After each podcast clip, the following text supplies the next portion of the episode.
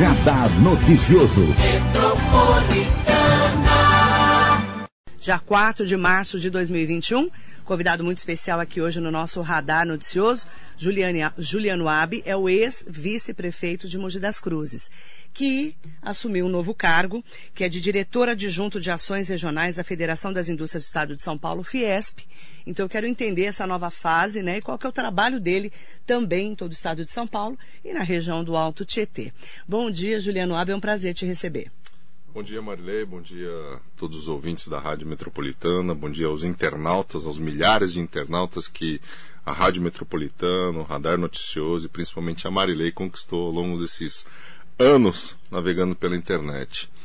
Bom, eu acho que eu não apenas voltei a assumir um, um cargo é, de atribuições e responsabilidades dentro do Estado, Marilei, mas eu reassumi o cargo de pai de marido, de filho, de dono de uma empresa de consultoria, ou seja, voltei para a vida real. É. Né? Porque foram quatro ah, anos de prefeitura. É, foram quatro anos de prefeitura, outros quatro de Câmara Municipal. Você foi vereador.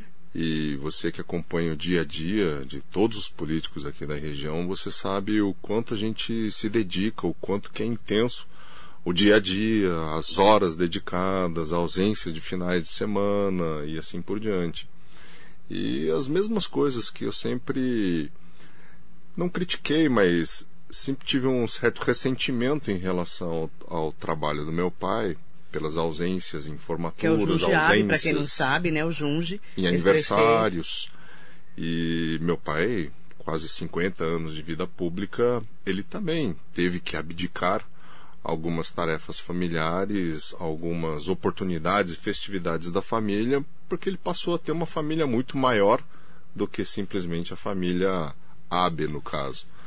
E, e eu acho que é isso. Eu acho que servir ao público, o serviço público, é se dedicar a um bem coletivo.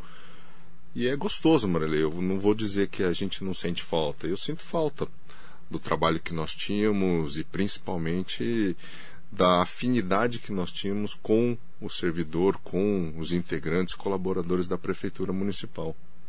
Você foi vereador quatro anos, depois foi vice-prefeito do Marcos Melo durante quatro anos. E durante o ano da pandemia, um ano que fizemos agora, estamos fazendo agora, é. você estava ali na retomada do desenvolvimento, naquele comitê que foi muito intenso, né? Nós começamos na fase vermelha de novo, o estado de São Paulo, a partir de sábado, entra em fase vermelha o estado inteiro. A Covid-19 está aumentando o número de contágios e de mortes também na região do Alto Tietê, como em todo o Brasil. Como é que você está analisando essa fase? Hein? Marilei, eu acho que assim, é, nós temos um aprendizado e um histórico importante que ele precisa ser usado nesse momento. Então, no mês de março do ano passado, minha filha ficou sem aniversário, eu fiquei sem aniversário porque nós fazemos aniversário no mês de março. Lembrem-se disso. Que dia? E, no meu caso é o dia 20, no caso da minha filha é dia 10. Uh, ah, e nós Todo ficamos sem aniversário porque aquele eu mês de março nós não sabíamos o que estava acontecendo e existia assim, muita especulação e pouca informação, é. certo, Marilei? É. Naquele mês de março nós tivemos a alegria do prefeito ter convidado o doutor Henrique para vir trabalhar conosco na prefeitura. E foi muito bom a vinda do Henrique, porque o Henrique veio sem vícios do poder público. A realidade é que ele não conhecia nada de administração pública, muito de saúde pública, mas pouco de administração. E por que que isso foi bom? Porque ele veio sem os vícios ou ele veio sem, sem aquela, aquele discurso, isso é difícil de fazer, ou isso não vai dar para fazer. Era um perfil ele, privado, né? Tudo dava para fazer. Tudo. É. Então, nós desenhamos um planejamento muito prático em março. Primeira coisa, nós vamos desenhar a estruturação do sistema de saúde. Ponto. Se vamos usar, não sabemos, mas vamos estruturar isso. Então, em março começou o planejamento da estruturação de saúde. Em meados de maio, nós começamos a trabalhar principalmente a parte de assistência social. E a partir do mês de junho nós começamos a trabalhar projetos e planejamentos de retomada econômica, como que a gente ia bater de frente ou como que nós iríamos passar a readequar o Plano São Paulo, porque na minha cabeça ele sempre teve falhas em relação aos seus pilares, em relação aos seus conceitos, Marley. E foi esse desenho que foi feito. Então nós estruturamos o sistema, colocamos um hospital de campanha para funcionar sem que tivéssemos pacientes ainda para tê-los. Cenário que infelizmente nós não temos hoje. Né? E na época o prefeito foi muito criticado, inclusive, por ter colocado um hospital de campanha. E hoje eu tenho absoluta certeza que essas pessoas que criticaram a época se arrependem em ver que o nosso sistema de saúde hoje está próximo do seu colapso e enfim, nós precisamos voltar a estruturar o sistema de saúde. Isso é fato. Ah, agora, o Plano de São Paulo, Marilei, por sua vez, por que, que eu digo que ele tem falhas? Ele mostrou as suas falhas porque ele não conseguiu segurar a pandemia ou ele não conseguiu segurar a ausência do distanciamento e isolamento social. Ninguém consegue ficar isolado durante tanto tempo a não ser que você coloque na cadeia. Uhum. Correto? É.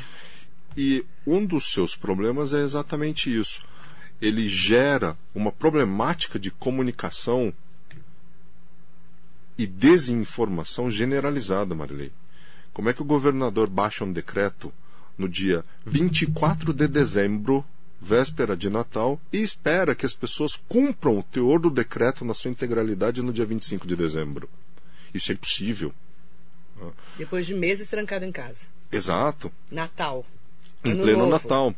Então, uma das coisas que nós aprendemos dentro do período da pandemia é que a comunicação ela precisa ser organizada, ela precisa ser oficializada via imprensa e ela precisa ser orientada, ela precisa ser uniformizada. Não adianta você tomar decisões atabalhoadas de um dia para o outro, vamos fechar. Não funciona dessa forma porque nós temos dentro da população pessoas ainda ceticistas, ou seja, que não acreditam na pandemia, ou pessoas Aliás, até que nem o presidente acreditam. acredita muito, né? Exato. Ou pessoas até que acreditam na pandemia, mas acham que ah, se eu pegar não vai fazer tanto mal. né? Pessoas que já pegaram e se despreocuparam, correto? E por outro lado, a gente tem pessoas extremamente alarmistas. E no meio de tudo isso estamos nós, aqueles que estão acompanhando e enxergando, estudando o assunto o tempo todo. Dentro desse contexto, Marilei, você precisa reunir todas essas pessoas para que todas elas trabalhem junto com você. Então não são regras cuspidas e vomitadas de um dia para o outro que fazem funcionar o processo de organização civil da população. Por isso que tomar decisões de maneira regional, tomar decisões de maneira estadual sempre ajuda, porque aí é todo mundo fazendo a mesma coisa. Numa guerra, Marilei, se você, eu tenho Netflix, tem muito filme envolvendo estratégias de guerra, período da Segunda Guerra Mundial. Agora estou assistindo até um seriado envolvendo samurais.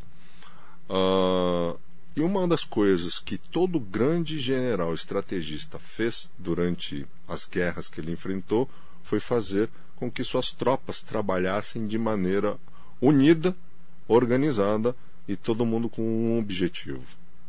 Para isso, você precisa organizar a população. Então, e uma das perguntas que foi feita ontem também, né, anteontem, é, em relação ao CONDEMAT, que é o Consórcio de Desenvolvimento dos Municípios do Alto Tietê, presidido pelo prefeito Suzano Rodrigo Axux, que é o prefeito aqui que já é reeleito, né, já conhece a estrutura da máquina, por isso também foi reeleito. Sim.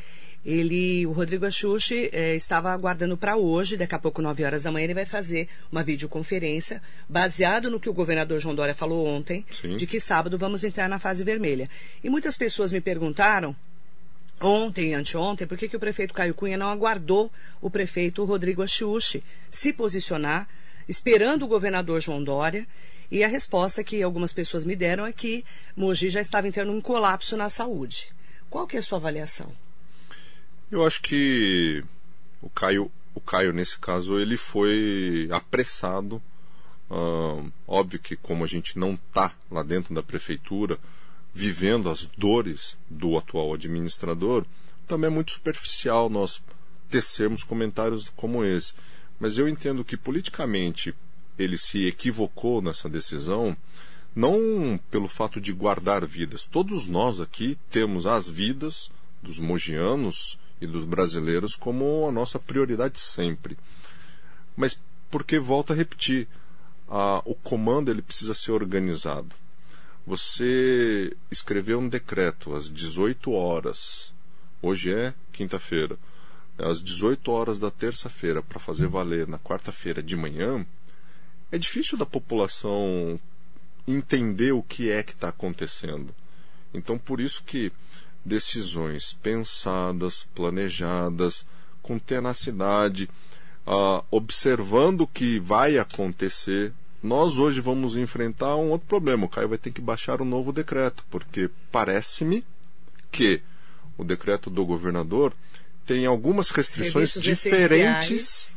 do nosso decreto municipal. Vamos lá para a primeira polêmica. Serviços hum. especiais, escolas viraram serviços essenciais do governo de estado. Mogi não. Igrejas podem abrir segundo o governo de estado. Mogi não. E tá essa polêmica. É, quando, quando nós somos mais restritivos, Marilei, a legislação permite que o município assim haja. Entretanto, quando nós somos mais flexíveis, nós podemos sofrer uh, consequências. Parece-me que o governo do estado estabeleceu um toque de recolher ou um fechamento a partir das 20 horas. Isso. Mogi estabeleceu 22. Aí fica aquela coisa, o cara que está em Jundiapeba, pertinho de Suzano, está com a informação mais próxima de Suzano. O cara que está ali na divisa de Mogi com Arujá, está com a informação de Arujá. Por isso que nós fomos divididos em regiões de saúde, para que nós consigamos tomar decisões regionalmente. Né? E a presença do Rodrigo Axuxi como presidente do Condemate, assim como aconteceu com o Adriano Leite, é, isso é proposital porque prefeitos com uma vivência um pouco maior podem trazer feedbacks e experiências para os prefeitos que estão adentrando o cargo. Porque não é demérito nenhum, né, Marilei? Nós reconhecemos uh, que o Caio também vai precisar de tempo para conhecer a máquina. O time dele vai precisar de tempo para conhecer o serviço público, o perfil dos nossos colaboradores, para que aí ele consiga fazer a máquina rodar. E nesse momento, nada melhor do que você ter pessoas experientes ao seu lado, como é o caso do próprio Dr. Henrique, que vivenciou todo o período dessa pandemia, é amigo pessoal do secretário hoje de Estado da Saúde, ou ter pessoas como o prefeito Rodrigo Axuxi ao lado, que já vivenciou também esse processo. E aí, ouvir essas pessoas eu acho mais importante nesse período. Mas eu só queria ponderar outras duas situações envolvendo o Plano São Paulo, Marilei. Pois não. Por que, que os municípios, e aí inclui o prefeito Caio, inclui o prefeito Rodrigo, inclui os 645 municípios do estado, sofrem tanto com essas idas e vindas do governo do estado? Porque o Plano São Paulo ele parte de uma premissa equivocada em, primeiro, Marilei, categorizar o que, que é atividade essencial, o que, que é não essencial. Isso nunca vai dar certo, Marilei. Nunca vai é dar que certo. Para o governador é uma coisa, para o prefeito é outra. Exato. Para mim é um jeito, para você é outro. Isso jamais vai dar certo. Você dizer para mim, Marelei, que uma loja de móveis para você pode não ser essencial porque você não tem uma demanda de comprar móveis, mas você pode dizer que para aquele dono da, da loja de móveis, para aqueles funcionários das lojas de móveis, para eles aquele serviço é essencial.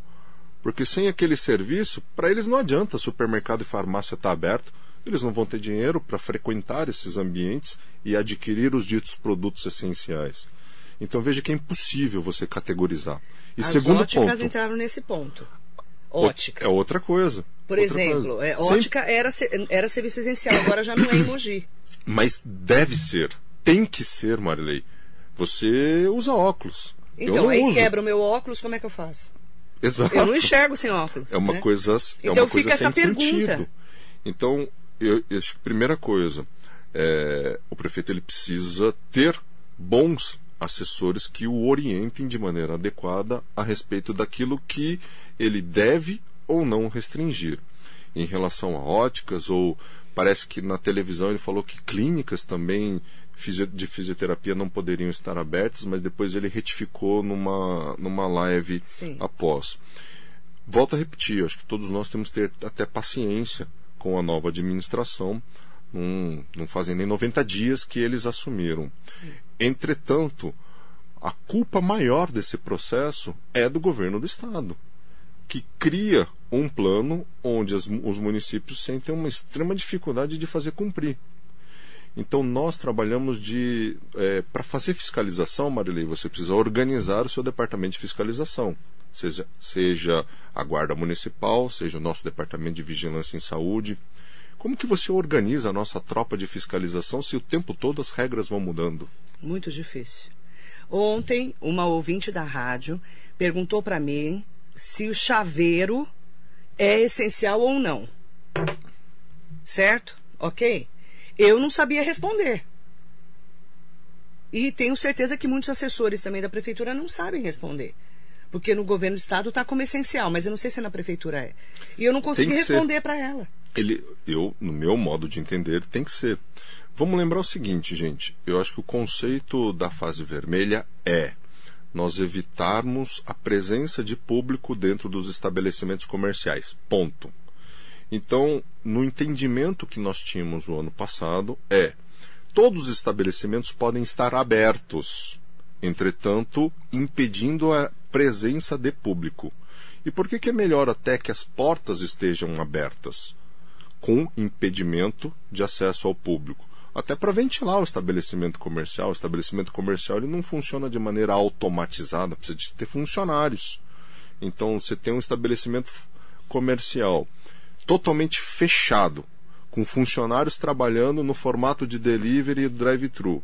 Aquilo é muito menos saudável do que você manter as portas abertas, mas com impedimento de acesso ao público. Então, esse foi o conceito que nós adotamos uh, a partir do ano passado, quando falamos de fase vermelha, quando falamos do período mais restritivo. Uh. Agora, esse tipo de interpretação, volta a repetir, não ocorreria se nós não partíssemos dessa premissa de categorização do que, que é essencial do que, que não é. Segundo problema do Plano de São Paulo, Marilei, falar em horário, restrição de horários.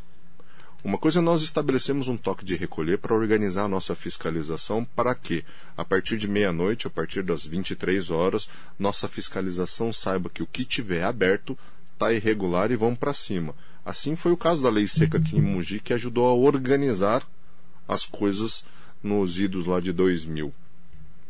Agora, outra coisa é você fixar quatro horas, seis horas para um comércio funcionar, sendo que a jornada de trabalho é de oito horas. Você desorganiza todo o planejamento e a frequência dos seus colaboradores, frequência, o uso ou o seu estoque, se você vai abrir, se não vai, ser bagunça as férias dos seus funcionários. E volto a repetir, por que, que isso está errado quando o governador fala em vidas o tempo todo? Porque ao ele falar, falar isso, ele esquece que quem patrocina e custeia a saúde pública é a economia.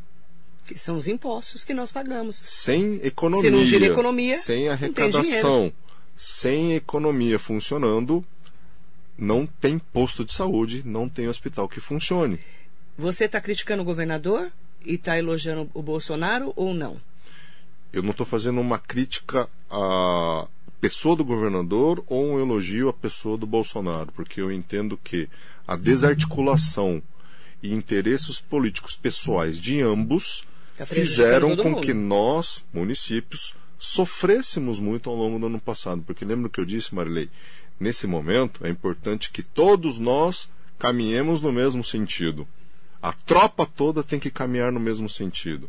Quando o governo federal vai para um lado, o governo do estado vai para o outro, nós, municípios, vamos para que lado? Nós somos obrigados a escolher para qual fronte de batalha que nós vamos? É isso que está errado. O negacionismo do presidente Jair Bolsonaro também prejudica todos nós. Muito. Porque tem gente que não muito. acredita no vírus. Exato, exatamente. Porque fala, não, Bolsonaro está certo, vamos abrir tudo. Entendeu? E aí você, ou você é Bolsonaro ou você é Dória. Eu não sou nenhum dos dois. Eu quero estar tá viva e que as pessoas não quebrem também. Você concorda? E o mais, e o mais louco de tudo isso, o Dória estabelece que uma loja de. Vou dar de novo de imóveis, que tão, nós estamos na região central, mas. Está cheio de loja de imóveis. Está cheio de loja de imóveis aqui. Mas uma loja de imóveis que funciona com duas pessoas, às vezes, o dono e mais um vendedor, num ambiente gigantesco, e quer que as aulas retomem com a sua frequência de 30%, 35%, como se fosse uma outra atividade mais saudável do que o funcionamento de uma loja de imóveis. Veja esse perigo de você querer categorizar aquilo que é essencial e o que, não é. Por isso está errado. Porque se há de convir comigo que nós temos professores com uma certa faixa etária, detentores de determinadas comorbidades, lidando com, ok, 35% dos alunos dentro da sala de aula. Aquilo gera mais risco do que uma loja de imóveis com dois funcionários e 500 metros quadrados. E a pergunta é: governo do estado, o governador João Dória diz que volta às aulas, né? As escolas são essenciais. O prefeito Caio Cunha diz que não. O Rodrigo Axuxa, o prefeito de Suzano, parece que também não vai deixar volta às aulas. Então você fica batendo cabeça, entendeu? Cada cidade, o prefeito vai ter uma determinação. Né? Então, e as escolas são estaduais. Os professores não têm vacina. Aliás, não tem vacina nem para os idosos que acabaram as vacinas. E a culpa não é do prefeito, nem do governador. Agora o presidente da República foi pressionado através do Pazuello para fechar com duas grandes marcas aí para conseguirmos vacina. Então, a, a gente está numa fase, eh, Juliano Abi, você que esteve lá no comando da cidade junto com o Marcos Melo, ainda mais nesse plano né, da, da Covid-19 durante de março até dezembro, estamos numa fase muito difícil que a gente está atravessando. Um ano parados, praticamente volta, eh, para, continua, fase vermelha, vão parar de trabalhar, os comerciantes estão desesperados. Inclusive, daqui a pouco nós vamos falar com o Mohamed Issa, que é vice-presidente da Associação Comercial de Mogi das Cruzes, porque a Fábio Slema, presidente, não pôde vir, porque ela está em outro compromisso, falando o seguinte, os, os comerciantes querem isenção de impostos, porque eles não vão conseguir pagar é, isenção ou pelo menos um prazo maior. A isenção eu não sei se mas, assim, a pelo menos, consegue dar. Pelo menos um, mas a prorrogação uma prorrogação, é né? Assim como foi é. feito ano passado, eu Porque eu é como é que o comerciante faz agora nesse momento? Que fala de um dia para outro que vai fechar e ele não tem nenhuma estrutura de atendimento ou de parar o atendimento. É, e detalhe, né? Uh, na decisão municipal ficou estabelecido que, se eu não me engano, no dia 8 de março reveria-se a decisão. Entretanto o, governo do, entretanto, o governo do Estado já estabeleceu que são duas semanas. 15 dias. Né? É, volto a repetir, nós, municípios, ficamos sempre é, muito vitimizados nesse processo, Marilei, pela ausência de uma liderança uniforme, por isso que as decisões precisam ser regionais. Não adianta eu fechar em Mogi, Suzano, Biritiba, Salesópolis está tudo aberto. Não adianta. Né? também não adianta as outras cidades serem mais restritivas do que a cidade de Mogi das Cruzes. Nós funcionamos de maneira consorciada em alguns serviços e queira ou não, o que o meio ambiente sempre fala, nós compartilhamos os aspectos e impactos produzidos. E aí eu vou lá numa frase que eu ouvi muito durante o ano passado. Por que, que o prefeito Marcos Melo não peita o governador e fala, nós vamos abrir tudo aqui em Mogi? Por quê? Por duas razões, Marilei. A gente não tem que abrir tudo nós vivemos num período de pandemia, a gente precisa ser realista e muito responsável. Não é para abrir tudo. Quando a gente abre tudo, é uma, é uma terminologia não adequada. Meu pensamento, volto a repetir, nós não deveríamos classificar o que é essencial e não essencial, e segundo ponto, nós não deveríamos restringir horário de funcionamento. E aí o Plano São Paulo é equivocado. Por que, que nós somos obrigados a seguir aquilo que está disposto em decreto. Por isso que a gente sempre esperou sair o decreto estadual. Porque nós seguimos o que está escrito no decreto estadual. Porque, pela Constituição Federal, nós somos obrigados a cumprir aquilo que está em lei federal, aquilo que está em lei estadual. O poder público ele é obrigado a fazer aquilo que está disposto em lei. Nós não agimos na omissão da legislação. Nós realizamos e cumprimos aquilo que está previsto em lei. E nós somos fiscalizados pelo Ministério Público. Por isso que não existe uma ação ilegal por parte do prefeito atual. Ele pode ser mais restritivo. O que ele não pode é ser mais flexível do que a legislação. Então, esse é um ponto principal. E o segundo ponto, eu volto a repetir: nós vivemos ainda no momento de pandemia. Nós precisamos saber controlar a pandemia.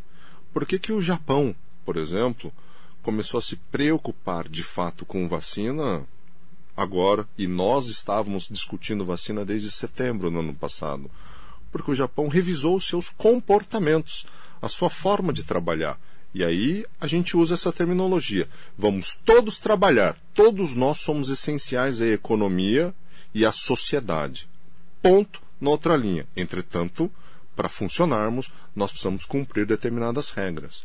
Então é inadmissível nós termos bailes funks funcionando de maneira é, Clandestina. clandestina, bares e baladas funcionando sem os protocolos regulares e adequados. É impossível. Eu passei uma semana dentro do hotel, Marilei. Uma semana dentro do hotel. E assim, foi uma semana de férias, mas não com um sentimento Entre aspas, as de férias, né? divertimento. É. Por quê? Os protocolos dentro desse hotel eram tão rigorosos, Marilei, tão rigorosos, que as crianças, por exemplo, não conseguiam ter interface com outras crianças dentro do hotel. Então, é possível nós voltarmos a fazer funcionar todas as atividades, desde que todo mundo siga o protocolo. Eu quero falar com o Juliano Abe.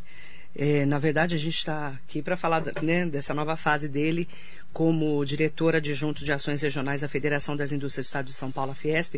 Mas como ele foi vice-prefeito até dezembro, né? Nós estamos no dia 4 de março, não tem como não falar da pandemia e desse momento que estamos atravessando tão difícil. Quero mandar bom dia para todo mundo que nos acompanha aqui nas nossas redes sociais, na Rádio Metropolitana. E tem um assunto que está sendo falado todos os dias.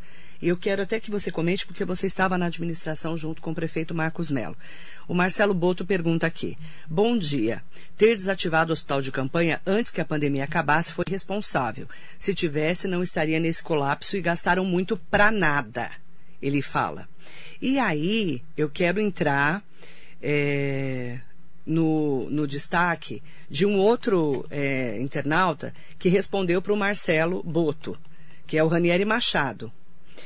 É, eu até, até para colocar um contraponto nessa pergunta que eu estou fazendo agora, tá? Eu até procurando aqui, tem vários comentários. Eu, o Ranieri Machado fez um contraponto nesse, nessa pergunta aqui do, do Marcelo Boto. É, Conforme o próprio prefeito Caio Cunha, temos hospital de campanha em prédio público, na Unicafísio, conforme publicação em rede social. O prefeito quer acertar, mas está só atirando no pé, junto com o secretário da Saúde. Queria que você comentasse sobre o hospital de campanha, porque me falam muito sobre o hospital de campanha. Por que fizeram naquela época e não fizeram agora? Por que, que não deixaram o hospital de campanha funcionando? Agora está na Unicafísio e o hospital de Brás Cubas praticamente com 100% de lotação. Qual que é a sua análise? Bom, vamos Você lá. estava lá, inclusive. Bom, vamos lá. É, acho que o internauta que fala é, que não serviu para nada é porque Marcelo não Boto. é porque não sabe da, dos quase 500 pacientes que por lá passaram ao longo dos quase três meses de funcionamento. Ou seja, ele foi um equipamento importantíssimo. Agora, óbvio que nós admitimos um superdimensionamento daquele hospital. Ele poderia ter sido dimensionado, por exemplo, para 50 leitos, para 100 leitos. né? E não Mas- para 200. E- mas naquela época Você não era sabia quase o que ia acontecer. impossível fazer esse planejamento. Porque ali teria que ser um vidente para saber, né? Exato. Porque foi antes da pandemia estourar mesmo. Nós começamos, Marilei, nós começamos a fazer os projetos e orçamentos, estudar o ginásio municipal no começo de abril. No começo Estava de no abril. começo da pandemia hein? no Brasil. Então, no começo de abril, nós começamos a estudar a infraestrutura do ginásio municipal, o Gu Ramos, para ver se nós conseguiríamos instalar lá. Estudamos a infraestrutura do CIP, para ver se nós conseguiríamos instalar lá. Ou seja, tudo para fins de baratear o processo. Mas as adequações civis de infraestrutura seriam tantas que valeria mais a pena a gente se instalar na Avenida Cívica. Que falavam que era uma tenda, né? É, não era. É, Não, quem é, quem conhece o hospital, quem conhece o hospital sabe a quantidade de infraestrutura de tubulações, gases, oxigênio que passava por debaixo do hospital de campanha, ou seja, é feito como um fundo falso, né? É, um chão falso por onde por baixo passa-se toda a infraestrutura elétrica, de gases e assim por diante. Mas enfim, por que, que nós não mantivemos o hospital de campanha funcionando, Marilei? Porque na época nós contratamos esse hospital por um prazo específico. Né? Ele é um hospital emergencial, ele não é um hospital perene. E daí a razão pela qual nós desmobilizamos, já que as curvas também da epidemia começaram a cair, cair, cair, cair, a ponto de nós chegarmos com um percentual de ocupação de enfermaria abaixo de 30% e percentual de ocupação em UTI abaixo de 50%. Não fazia sentido. E aí nós seríamos criticados por ter mantido o hospital de campanha sem a necessidade de mantê-lo. Então durou três meses. Exato. Porque foi contratado para três meses. Sim. E tanto assim, e não apenas porque foi contratado para três meses, porque, porque os, índices os, índices de ocupação começaram a cair. Entendi. Tanto é que no final do ano nós voltamos a fazer consultas, exames e cirurgias eletivas, correto? Nos, é, nós imaginávamos que julho e agosto foram os piores meses da pandemia e que outubro, novembro, dezembro nós passaríamos a viver é, um pouco mais normal, correto? A partir de novembro começou a surgir a tal da segunda cepa, começou a Variante. incrementar-se o número de contaminados na Europa novamente e isso começou a subir.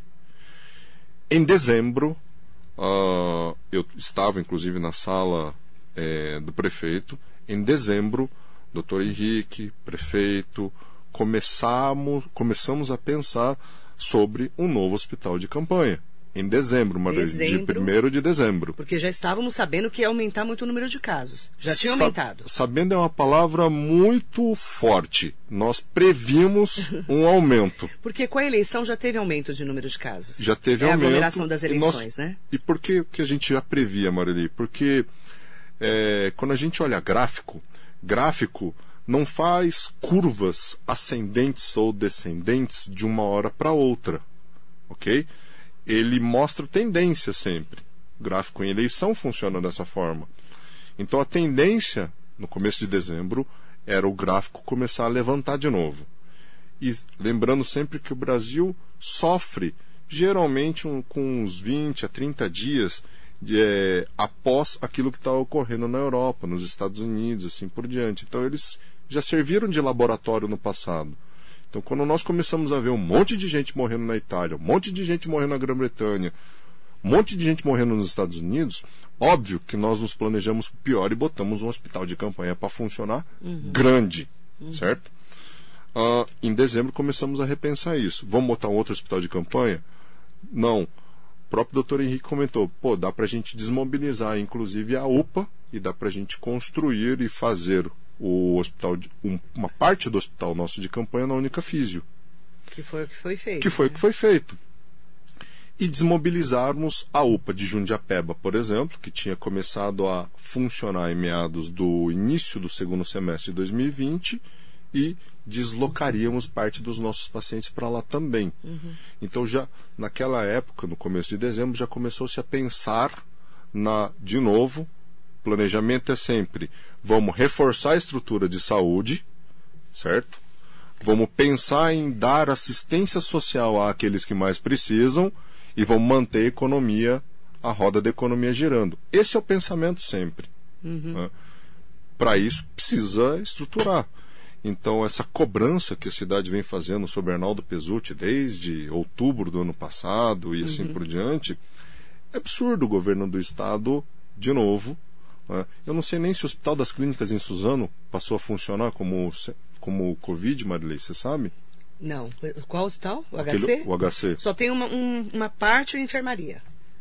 Lá e, é um outro local que o governo então, do estado também tinha nós prometido. Nós já fizemos essa cobrança. O Hospital Dr. Arnaldo Pesucci Cavalcante foi anunciado ontem. Até o próprio deputado Marco Bertaioli falou sobre isso ontem à noite. O doutor Arnaldo Pesucci Cavalcante faz praticamente um ano que a gente fala sobre isso. É. Agora, vamos implantar 10 leitos de UTI no Hospital Doutor Arnaldo Pesucci Cavalcante e 20 leitos de enfermaria. Mas o HC de Suzano poderia já ter sido utilizado para Covid-19. Falei, tá pronto, aliás. Está pronto, e eu já falei disso, inclusive, com o prefeito de Suzano, Rodrigo Achiuchi, que é o presidente do Condemate, e com o deputado estadual Estevão Galvão, que é de Suzano. Isso a gente tem falado muito e até agora também não tomaram essas medidas. E, sinceramente, eu acho até que a, a adequação e a transformação do Hospital das Clínicas de Suzano em, em referência à Covid é mais fácil do que ficar levando as coisas lá para o doutor Arnaldo Pesucci. E vai demorar também, né? Não é de uma hora para outra. Segundo as informações, de 20 a 30 dias. Segundo as informações que eu tenho. É, então, volto a repetir. Em relação ao hospital de campanha, é isso. Se o Caio deveria botar um hospital de campanha para funcionar, todos nós pensamos que sim. Entretanto, o prefeito tem a máquina, o orçamento na mão. Ele sabe o que, que dá para fazer e o que, que não dá para fazer. Vamos lembrar de novo, gente, porque que eu sempre falo que todos nós devemos rumar para o mesmo caminho e nós, municípios, sofremos com os desmandos e mandos do governo federal e estadual. O ano passado, o governo federal mandou dinheiro para as cidades. Mogi recebeu essa verba e, com parte desse dinheiro, nós colocamos o hospital de campanha para funcionar fizemos um remanejamento orçamentário. No dia que começou a pandemia, nós come... sempre começamos um ano, Marilei, contingenciando 10% do orçamento. Ou é, seja, guardando. cada secretário tem a ordem do prefeito, é. você não vai gastar. Okay? 10% pelo 10%. Menos. Ponto. Em março, o prefeito mandou cortar tudo. Tudo, tudo, tudo, tudo, tudo. Então, em março, o prefeito segurou o orçamento e vai comprar uma caneta, eu quero saber porque nós precisamos deslocar o orçamento e fazer as suplementações de ficha de saúde uhum. Para tocar o problema que nós tínhamos pela frente.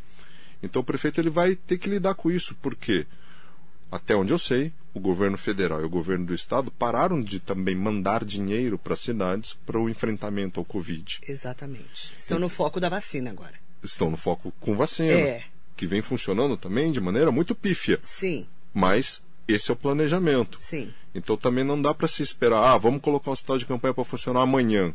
Veja que nós passamos abril inteiro planejando, maio fazendo a licitação, junho a contratação e julho a instalação. Certo? As coisas Gente, não é assim, tempo. ó, vamos contratar o hospital, chama e amanhã está contratado. Não é assim que funciona. Exato. Não é assim que é. funciona. No poder público, só quem não entende a máquina pública para entender o que a gente está falando. Né? Tem que fazer uma licitação, senão o prefeito vai preso. Vai preso, é, é empichado do, do, cargo. Você sabe, a gente sabe exatamente como funciona. Sim. Né? Não é um trâmite tão fácil. E outra coisa, eu, eu, na minha análise do que eu tenho acompanhado o prefeito Caio Cunha, não tem dinheiro para isso nesse momento. Pelo que eu tenho falado com o doutor Henrique Nalfa, secretário de Saúde, falei com ele anteontem, e pelo que eu tenho acompanhado, inclusive ontem o prefeito Caio Cunha, ainda bem que deu uma coletiva para a imprensa, até para a gente entender melhor como que está ali a estrutura de atendimento, até fiz essa cobrança aqui na rádio anteontem, e ontem ele deu essa coletiva de imprensa até para os jornalistas entenderem como é que está a estrutura da cidade. E não tem dinheiro para um hospital de campanha, na minha análise do que o prefeito tem falado. A gente sabe que é muito caro. Por isso que aí entra o quê? Volto a repetir, a roda da economia para financiar a arrecadação, a estruturação e o custeio da é, saúde. A gente volta na economia. Volta de novo o governo federal, o governo do estado trabalhando de maneira conjunta para fazer repasses governamentais então, para os municípios. É que eu, eu, falo que falar, até papagaio fala, é fácil falar, é fácil criticar. É, não que a gente não tenha que fazer críticas, eu também faço. Mas a gente tem que entender também o, o lado de todas as questões. Né? Não é tão simples assim. O Juliano é prova disso, foi vice-prefeito durante quatro anos, foi vereador durante quatro anos e conhece a máquina pública. Por isso que é importante a gente ter uma pessoa como ele, que agora está fora do mandato, mas com toda a experiência de um ano de pandemia que ele passou junto com o Marcos Melo, prefeito, ex-prefeito da cidade. Eu quero mandar bom dia para o Frank Tuda, bom dia Marilei e Juliano. O hospital de campanha foi muito importante para dar suporte para casos menos graves, né, que aquele, naquele momento estava subindo demais o número de casos, né? Bom dia ao Frank. E eu quero voltar para a nossa pauta de hoje, agradecendo muito, inclusive, o Juliano Albi ter vindo aqui como diretor adjunto de ações regionais da Federação das Indústrias do Estado de São Paulo, a Fiesp. O que é o seu trabalho? Como que você vai desenvolver esse trabalho aqui na região e no estado de São Paulo, nesse novo cargo? Bom, vamos lá, Marilei. As pessoas têm um pouco de dificuldade até de entender o que, que significa Fiesp. É, a Fiesp, qual que é a sua diferença com o Ciesp, SESI, Senai aí confunde com o FAESP, Senac.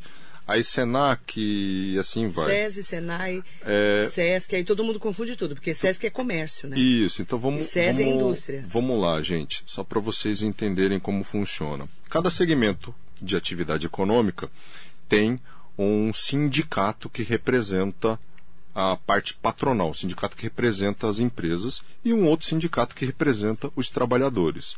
Então, no caso, por exemplo, do comércio, é o Sim Comércio, é o representante das empresas e dos empresários. O Sim Comerciário, representante dos trabalhadores.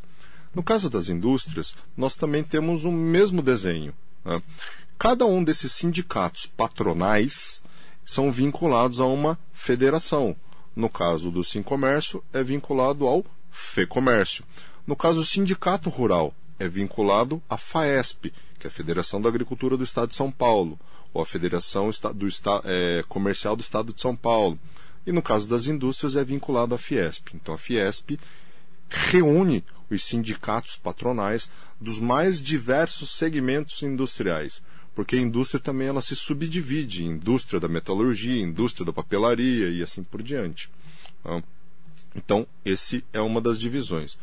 Existe um outro setor, vamos dizer assim, de representação, que são as entidades associativas, ou seja, você tem lá um sindicato dando suporte a você na questão legal, fazendo é, o lobby, a força, a compreensão e principalmente fazer com que parlamentares entendam a importância de determinados projetos de lei que são pautados para é, um determinado segmento. E por outro lado, você tem entidades de associação, como é o caso da Associação Comercial aqui de Mogi das Cruzes, que o ISA vai estar contigo daqui a pouco, e como é o caso do CIESP, que reúne várias empresas. O que, que essas associações fazem de diferente? Ponto número um, eles não representam a parte sindical, então eles não negociam com os sindicatos né, é, convenções coletivas ou acordos coletivos de trabalho, mas são prestadores de serviço muito importante para essas empresas, porque quando precisa ser conversado com o prefeito, a associação toma o poder e essa atribuição e vai lá conversar com o prefeito. Quando vai cobrar um, sei lá, uma, um parcelamento de débitos ou até a prorrogação do IPTU, a associação pode personificar essa demanda para que um empresário, uma, um dono de loja de roupa, de pastelaria, não tenha que ir se expor junto à prefeitura, junto à Câmara Municipal. No caso das federações, FAESP, uh, Fiesp ou FEComércio, eles possuem serviços sociais prestados para a sociedade, mas custeados com dinheiro público também. Uhum. Parte dos impostos que as empresas do comércio pagam vai para o FEComércio. Parte dos impostos que a indústria paga vai para a Fiesp. Parte do imposto que o agricultor paga vai para a FAESP. E com esse dinheiro, eles alimentam tal dos serviços S. Seja o Senar, no caso da agricultura, seja o SESC, no caso do comércio, seja o SESI Senai, no caso da Fiesp. Por exemplo, o serviço de transporte, nós temos também o SEST Senat, que também funciona sendo alimentado com dinheiro de tributos do setor de transportes. E é assim que funciona. Por isso que nós, é, há dois, três anos atrás, nós questionamos e enfrentamos muito a, a decisão do governo federal em diminuir esse repasse para esse tipo de serviço, porque são serviços que não são prestados exclusivamente ao segmento da indústria. Todo mundo é, pode participar dos eventos culturais, por exemplo, promovidos pela, pelo SESI. Todo mundo pode, inclusive, frequentar os clubes do SESI, desde que você se cadastre, se organize para isso. No caso do SESC, que o prefeito Marcos Melo, junto com o Matheus Sartori, junto com o trabalho do Sim Comércio, do seu saudoso Ayrton Nogueira, fizeram tanta força para vir, porque ele é um serviço, Marilei, que não vai beneficiar apenas o comerciante ou o comerciário, ele beneficia toda a população, mas de maneira organizada, não é a casa da mãe Joana, eu quero entrar. Você precisa ir lá, fazer uma carteirinha, assim por Se diante, mas você né? tem acesso ao serviço. É isso.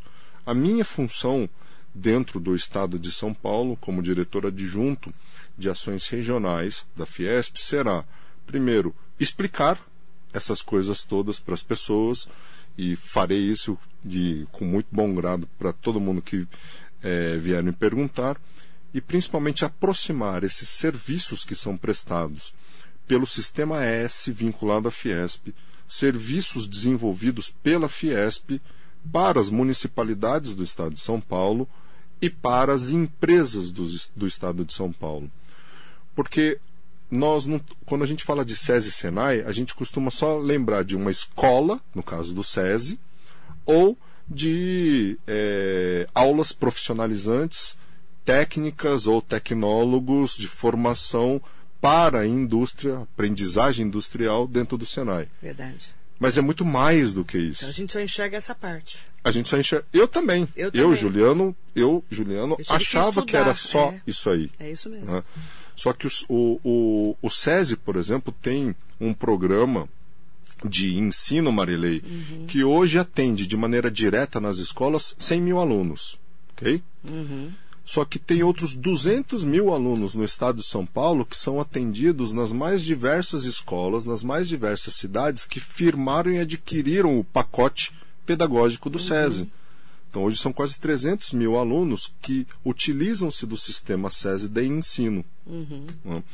Mas não apenas isso. O SESI, ele, por exemplo, junto com o Senai, eles desenvolveram pacotes para auxiliar empresas, para auxiliar a indústria, para auxiliar os municípios a se adequar nesse novo momento de indústria pot- eh, 4.0, de alavancagem de novas startups, de principalmente empreendedorismo, né, em parceria com outros serviços S, como é o Sebrae, por exemplo. E a Fiesp, por sua vez, ela também presta um trabalho muito técnico. Essa semana a gente almoçou lá na Fiesp, ah, junto com o presidente Paulo Scaff, que, aliás, eu comentei com ele que estava vindo aqui, ele pediu para te mandar um abraço. Ele, é- aliás, é a única jornalista. Ele veio aqui algumas vezes. Eu não sei lembra, o que né? é que se perguntou para ele, mas é a única jornalista que ele lembra de nome aqui de Mogi das Cruzes. É, olha, olha só, hein? Ah, ele lembra da Mel também, porque a Mel também Claro, estava mas presente. a Mel né? tá né, há 100 anos né, É. no jornalismo, né? Eu não, que comecei esses Na dias. segunda-feira, eh, Marilei, nós tivemos uma reunião, o prefeito Guti, inclusive, foi, foi almoçar conosco Prefeito de lá. Guarulhos, né? de Guarulhos, e nós estávamos tendo uma reunião com um dos donos de uma grande indústria farmacêutica, porque a dúvida era saber se a gente vai ter vacina, se não vai ter vacina, como que a indústria farmacêutica está lidando e está tendo de informação. Mas mais do que isso, esse cara, para quem assiste Estoque Caro, vai, vai fazer a relação. Esse cara, além de grande dono de uma indústria farmacêutica, ele é um empresário de vários segmentos. E uma das coisas que ele está projetando é o aumento, principalmente, da indústria da economia verde. Ou seja, ele criou uma empresa que constrói ah, e fabrica as pás das hélices de geradores eólicos, aqueles ventiladores gigantes Enormes. que funcionam lá no Nordeste. Ah, e qual foi o objetivo dessa reunião, principalmente? Além de nós termos informações da área da saúde, insumos farmacêuticos e assim por diante, era enxergar como que a indústria da economia verde vai lidar a partir de agora, por conta do processo de pandemia, da industrialização 4.0 e assim por diante. Com qual objetivo?